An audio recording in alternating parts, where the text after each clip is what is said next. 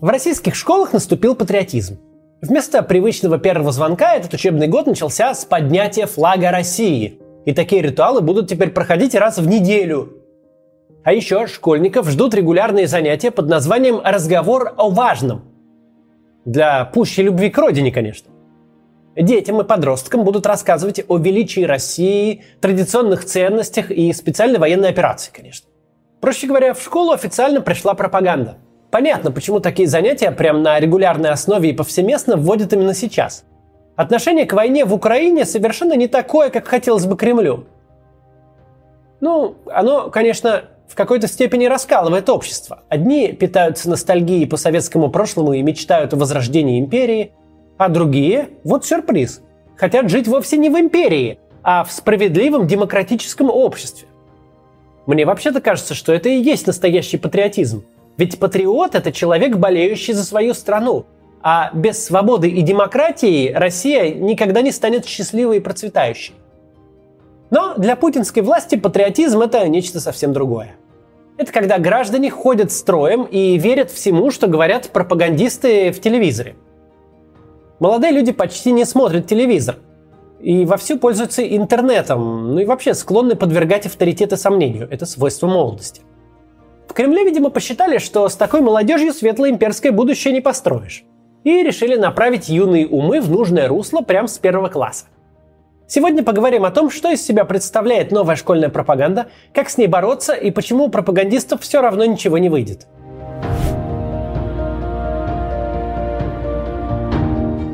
Что именно ждет российских школьников, не секрет. Все материалы в открытом доступе.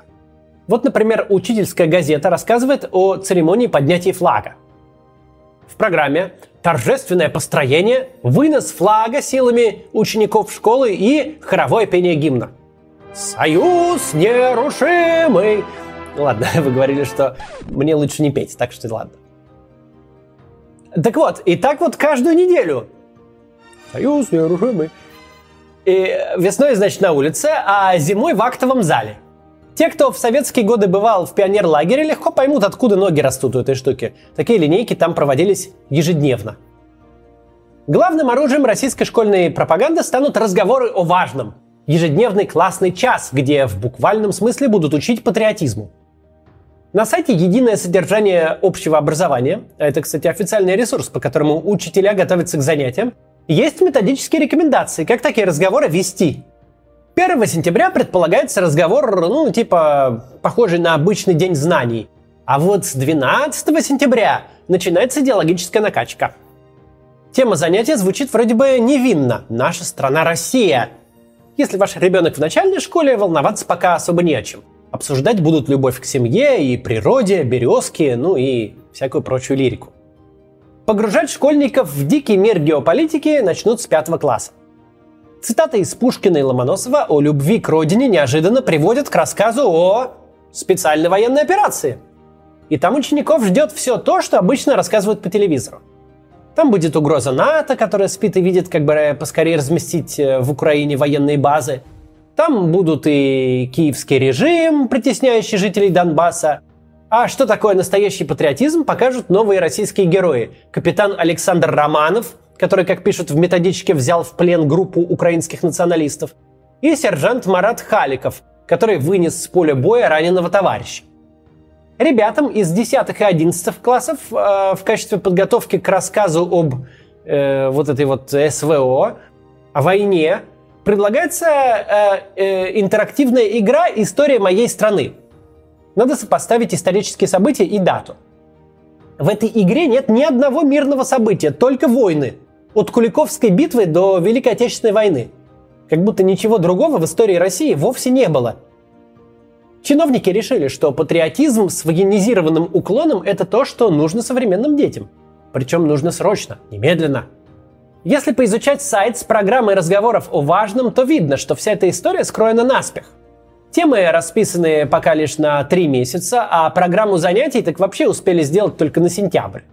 Хотя, с другой стороны, может, это и предусмотрительно. Может, через три месяца уже надо будет рассказывать, что Путин какой-то неправильный был президент, что все это замутил, а надо, наоборот, с НАТО дружить. Ну, и быстренько перепишут.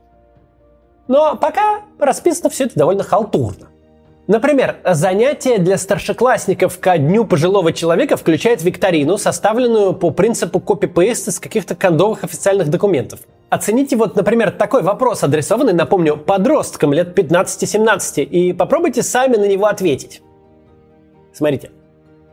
В нашей стране реализуется национальный проект, составной частью которого является федеральный проект разработка и реализация программы системной поддержки и повышения качества жизни граждан старшего поколения, направленный на создание условий для активного долголетия, качественной жизни граждан пожилого возраста, мотивации к ведению гражданами здорового образа жизни. Назовите этот национальный проект. А?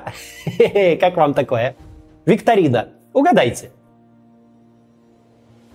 Правильный ответ – демография то догадаться сможет об этом разве что учитель, который вооружен методичкой, потому что это, конечно, да.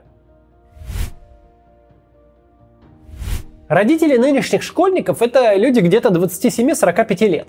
Многим из них повезло, когда они сами ходили в школу, никакой пропаганды там не было.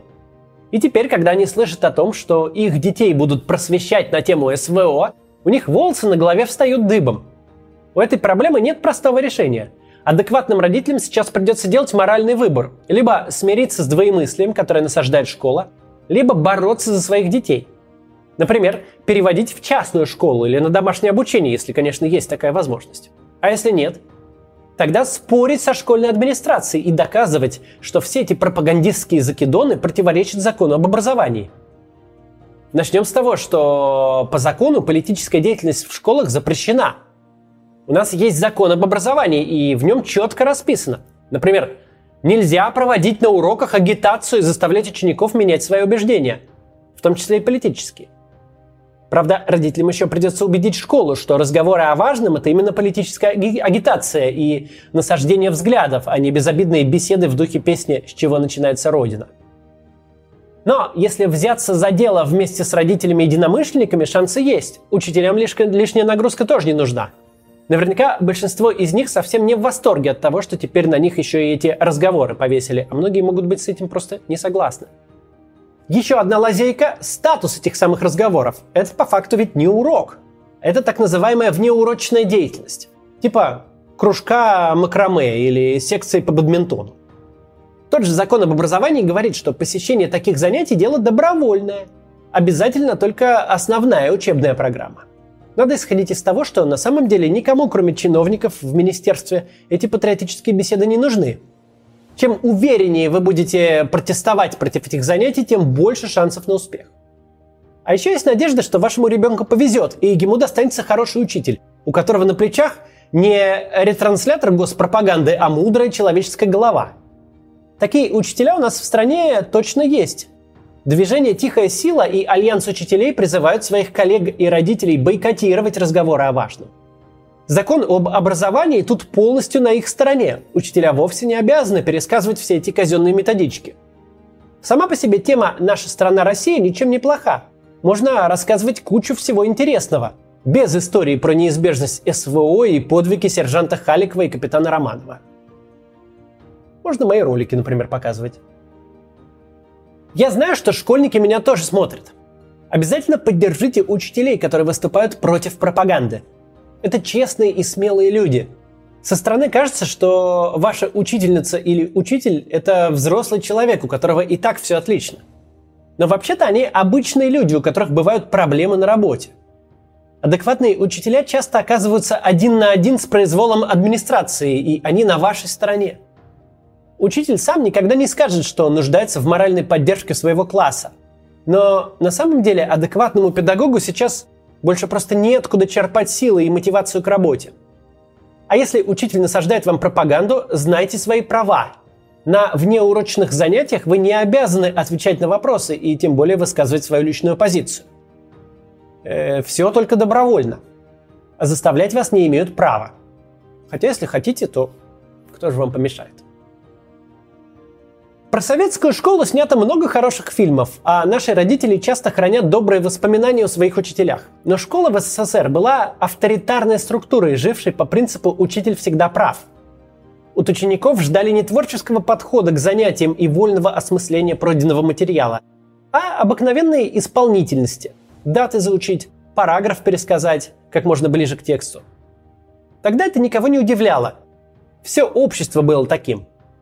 Но потом СССР распался, и общество поменялось, а школа осталась прежней. Да, появился ЕГЭ, о котором много спорили и который теперь даже размышляют отменить. И у меня, кстати, был ролик о том, почему это очень плохая идея. Но вот сама система отношений, в которой учитель назидает, унижает и выговаривает, а ученик подчиняется и помалкивает, она в целом сохранилась.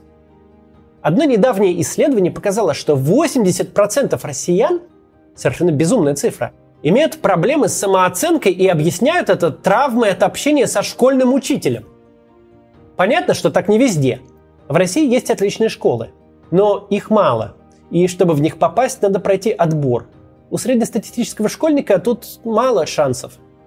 Он пойдет в обычную городскую школу, где условная Марья Ивановна, как и во времена СССР, будет выговаривать ему за неправильную прическу или внешний вид, и где даже в гуманитарных дисциплинах на любой вопрос есть единственно верный ответ. В современном мире такая школа выглядит жутким атовизмом советского прошлого. И это не единственная проблема. Каждый выборный цикл мы узнаем об учителях, которые делают вбросы и переписывают протоколы. В 2017 году, когда после фильма Навального «Он вам не Димон» по всей стране на митинге вышли тысячи молодых людей, некоторые учителя в лучших советских традициях на повышенных тонах отчитывали тех, кто засветился на протестах, грозили им исключением. Они даже не стеснялись оскорблять подростков. Это, конечно, ужасно и абсолютно недопустимо, но в нашей ситуации нет худа без добра – Пропаганда ведь может воздействовать на школьников только если она исходит от любимого и уважаемого учителя. А люди, которые подделывают выборы и которые, э, в общем, унижают и относятся так, как относятся, это так себе моральный авторитет. Все, что они говорят, будет воспринято как очередная унылая нотация, в суть которой вникать совершенно не обязательно. В позднем СССР люди жили в двух параллельных реальностях. В одной официально они со всей страной шли в ногу к светлому коммунистическому будущему, перевыполняли пятилетний план и осуждали коварство мирового империализма. В другой же, в частной жизни, они слушали запрещенную рок-музыку, покупали у форцовщиков джинсы и мечтали хоть одним глазком увидеть загнивающий Запад. Это, напомню, люди, которых пропаганда обрабатывала буквально с детского сада – они не имели никаких альтернативных источников информации. У них не было интернета, всего того, что есть у современных детей и молодежи.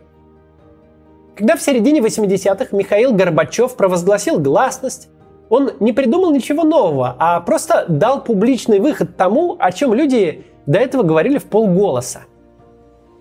Как только у советских граждан появилась возможность сомневаться вслух, дни СССР были сочтены – надо понимать, что разговоры о важном появились не от хорошей жизни, как и репрессивные законы с цензурой, которые приняли весной этого года. Владимир Путин начал войну, рассчитывая на быструю победу и всенародное одобрение, но не получил ни того, ни другого.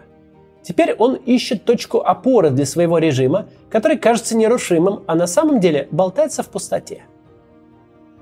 За пропагандой СССР стояла пусть спорная, но стройная идеология. Но даже это его не спасло. За путинской пропагандой нет ничего. Это пирожок без начинки и фантик без конфетки. Детей таким точно не купишь. Внутреннее несогласие – это уже большое дело. Многие школьники сейчас знают свои права лучше, чем мы в свои школьные годы. Они знают, что даже если они не могут возразить открыто, даже если их прессуют учителя, пугая кабинетом директора или исключением, это не повод менять свою точку зрения. Это не повод соглашаться. И это умение молодых людей оставаться при своем мнении, оно дорогого стоит. И, возможно, в будущем оно сослужит нам хорошую службу. А уж когда целые классы начинают с официальной методичкой спорить, ну это вообще совсем здорово. И, конечно, очень приятно видеть. Наверняка увидим такое и в этом году. До завтра!